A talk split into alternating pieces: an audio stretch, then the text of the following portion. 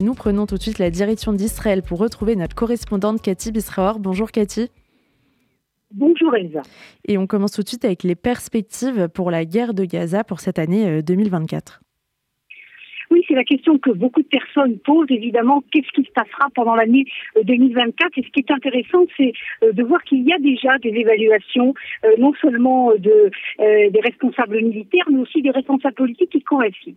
Qu'est-ce qu'ils disent? Ils disent d'abord que l'année 2024 sera une année où la guerre de Gaza, la guerre du 7 octobre, comme on l'appelle ici, se poursuivra pendant toute l'année. C'est ce qui est dit mais ce n'aura pas du tout, euh, euh, ça changera, si vous voulez, de forme. Ce ne sera pas la guerre intensive que l'on voit se développer euh, depuis trois mois entre Israël et, le Hamas, mais cela prendra d'autres formes, avec une guerre plus ponctuelle, avec des opérations des unités d'élite plus ponctuelles. D'ailleurs, ça correspond au dernier développement de ces derniers jours où on voit que Tsahal a euh, déjà libéré un certain nombre des forces de la réserve. Il reste encore beaucoup, beaucoup de milliers hein, de réserves sur le terrain à Gaza, mais certains régiments ont déjà été euh, libérés et ça va apparemment dans cette euh, direction. Ce qui est sûr et ce que l'on dit, c'est que les deux objectifs de cette guerre, à savoir ramener les otages à la maison et deuxième objectif, éliminer la force militaire du Hamas, cela prendra beaucoup, beaucoup de temps. C'est le message que l'on entend presque sans cesse depuis quelques jours. Ce n'est pas une question de quelques semaines ni de quelques mois. Et on parle maintenant d'une manière très claire d'un an au plus. Et par ailleurs, euh, il y a une délégation du Hamas qui serait euh, au Caire en ce moment. Oui, alors là, c'est un développement qui est très intéressant, parce que vous vous rappelez certainement que lorsqu'il y a eu des débuts de négociations entre Israël, l'Égypte, le Qatar, le Hamas avait tout de suite donné une position très extrémiste en disant il n'est même pas question de commencer des négociations avec euh, sur la libération euh, des otages, des prisonniers israéliens, comme ils, comme ils les appellent, avant que Sahal arrête les combats et se retire de la bande de Gaza. Et on comprend bien que c'était euh, quelque chose qui est totalement irréaliste. Mais voilà le développement de ce matin, où on apprend qu'il y a une délégation du Hamas qui, se trouve actuellement, qui était en direction ce matin de l'Égypte, et qui se trouve actuellement en Égypte, justement euh, sur les négociations, sur la libération des otages.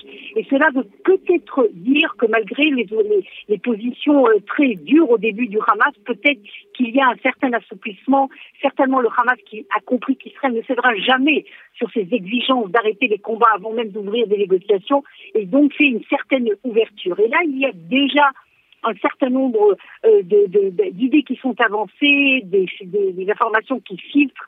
Il faut évidemment prendre tout ça avec prudence. Ce que l'on entend, c'est qu'il s'agirait d'un accord où seraient libérées quelques dizaines d'otages euh, israéliens, en premier lieu les femmes, les 17 femmes qui restent toujours prisonnières, euh, les personnes âgées, les personnes malades, les personnes blessées. En échange, Israël libéra beaucoup de prisonniers palestiniens et certains qui ont du sang sur les mains et surtout, il y aura un arrêt un cessez-le-feu, non pas d'une semaine comme la première opération de libération des otages, mais de plusieurs semaines. On parle maintenant même d'un mois.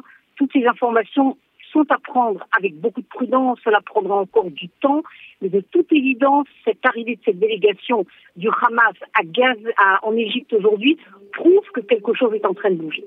Et pour finir, euh, Cathy, on revient sur ce sujet euh, fondamental de la guerre euh, du 7 octobre de, de cet assaut, c'est les violences commises sur les femmes, avec cet article du New York Times qui les a nettement détaillées. Oui, vous vous rappelez certainement que hein, je crois, le 7 ou 8 octobre, il y a eu des voix des organisations féminines israéliennes qui ont essayé de convaincre les organisations féminines dans le monde entier, y compris d'ailleurs en France, pour dire euh, il faut une condamnation. Et c'est là qu'est né le mouvement euh, MeToo, sauf si vous êtes juif, sauf si vous êtes israélien, parce que toutes ces organisations de femmes ont refusé de témoigner. Mais voilà la presse internationale où des choses peuvent être publiées apparemment d'une manière plus libre et plus facilement que ce qui peut être fait en Israël l'ont fait. Et le New York Times, c'est pas seulement New York Times, le Washington Post, également d'autres journaux ont euh, multiplié des révélations et la plus importante est celle évidemment du New York Times avec des témoignages qui sont des témoignages, je peux dire, on peut dire évidemment quasiment insoutenables sur euh, des actes de violence sexuelle très graves, des viols euh, très graves avec des détails très précis que nous ne donnerons pas évidemment sur cette antenne. Et notamment l'histoire terrible de cette femme que l'on a appelé en Israël la femme avec la robe noire, car elle a eu, il y a eu beaucoup de problèmes pour l'identifier. Et en fin de compte, elle a été euh, identifiée après plusieurs semaines et euh, elle a été euh, tuée avec son mari. Et maintenant, on sait qu'en fin de compte, elle a été violée. Le New York Times donne véritablement des détails.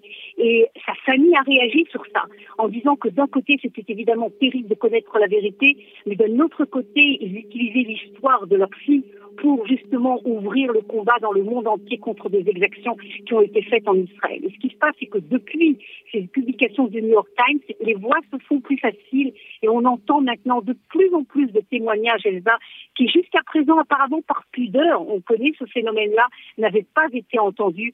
Et il s'agit véritablement d'un méga phénomène qui s'est passé d'exactions contre des femmes et c'est important évidemment que le monde entende ce que le Hamas a fait le 7 octobre.